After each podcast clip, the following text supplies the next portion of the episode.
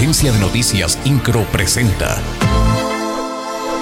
Resumen informativo. El gobernador Mauricio Curi González informó que una de las traves del puente que está en construcción sobre la intersección del Boulevard Bernardo Quintana y Avenida Sombrerete en la capital del estado registró un deslizamiento por lo cual se determinarán las acciones a ejecutar. En un mensaje dirigido a la ciudadanía, Curi González señaló que afortunadamente, derivado de estos hechos no hubo lesionados ni daños materiales a terceros. Explicó que este accidente fue atendido de manera expedita por diversas secretarías, por lo que se restableció parcialmente la movilidad en la zona.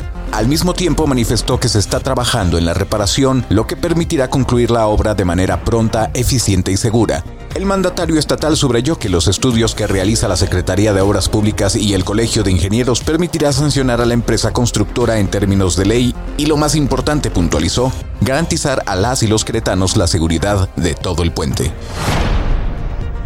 Presidente municipal de Querétaro, Luis Nava, se reunió con el director del Centro de la Secretaría de Comunicaciones y Transportes en Querétaro, Adolfo Lizárraga Fontes, para dar inicio al proceso de entrega-recepción de un tramo de la carretera 57 para que el municipio de Querétaro se haga cargo de su mantenimiento y regulación del tránsito en la zona. Esto para una mejor movilidad, el municipio de Querétaro, en una labor conjunta con distintas instancias, establecerá las estrategias y acciones para procurar por la movilidad y seguridad de las y los queretanos que transitan en dicha vía.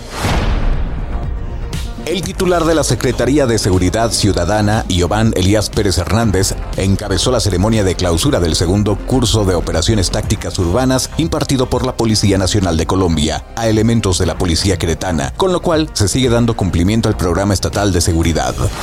INCRO, Agencia de Noticias.